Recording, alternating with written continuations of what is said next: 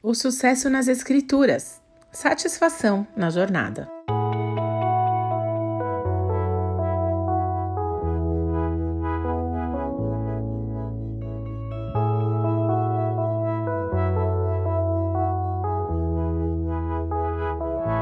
Satisfação, contentamento, sentir prazer, alegria.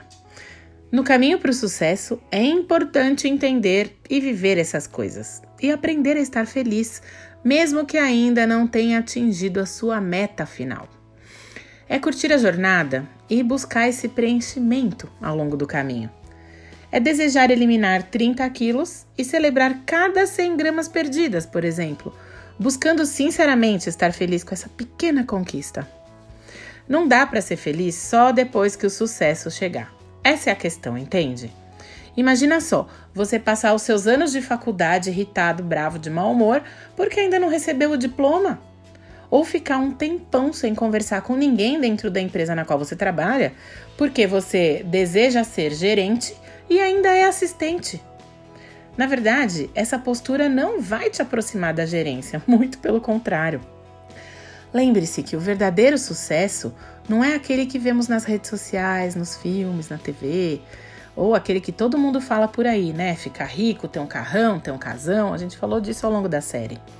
Mas é aquele que nós aprendemos na Bíblia: estar bem onde se está, satisfeito com o que se tem. Essa é a verdadeira vitória. O sucesso é como caminhamos e não o destino final. Uma vez eu vi a seguinte frase: o que se leva dessa vida é a vida que se leva. E o que, que isso quer dizer? Que o nosso legado, a forma como as pessoas vão lembrar de nós, a marca que nós vamos deixar no mundo, as palavras que vão constar no nosso epitáfio, elas vão estar relacionadas ao que nós fizemos durante o tempo que Deus nos permitiu viver nessa terra. O que nós fizemos com os talentos que ele nos entregou. Lembra da parábola dos talentos? Ela está lá em Mateus 25, 14 a 30. Depois você pode abrir sua Bíblia, ler e meditar sobre esse texto. O que se leva dessa vida é a vida que se leva. Como você está vivendo? Eu quero citar também um diálogo famoso que consta no livro Alice no País das Maravilhas, o qual nos ajuda a compreender melhor a importância da jornada e de um objetivo. Alice perguntou: Gato, Pode me dizer qual caminho eu devo tomar?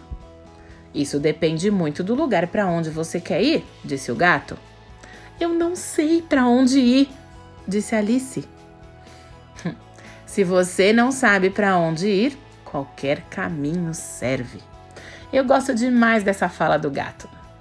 Então, veja bem, se você não sabe para onde você quer ir, qualquer caminho serve. Se você não conhece o seu destino final, a sua meta final, meio que tanto faz a vida que você vai levar.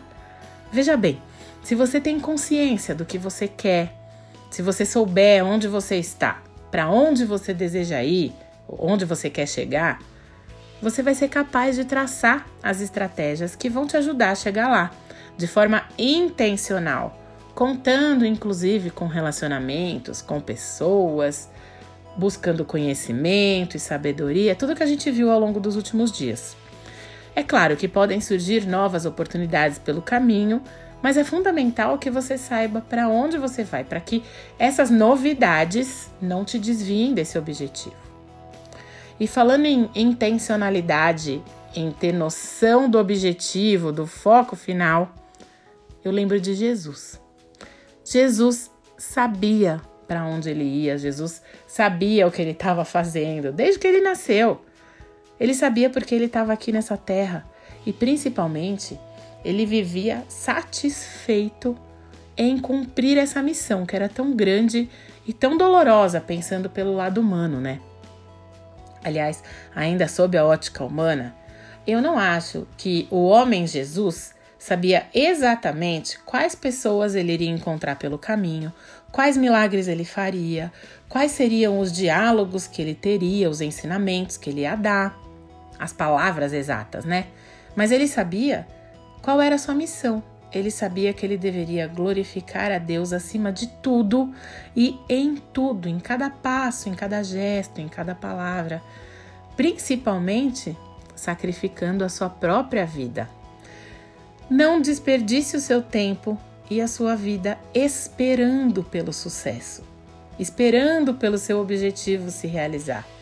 Espere vivendo, buscando. Tome atitudes que vão levar você até lá, né? Claro, mas busque constantemente essa satisfação, esse contentamento. Isso vai levar você a ter um coração mais grato, mais tranquilo, a viver mais em paz e, não coincidentemente, levará você mais perto da sua meta. De fato, a piedade com contentamento é grande fonte de lucro, pois nada trouxemos para este mundo e dele nada poderemos levar. Por isso, tendo que comer e com que vestir-nos, estejamos com isso satisfeitos. 1 Timóteo 6, 6 a 8.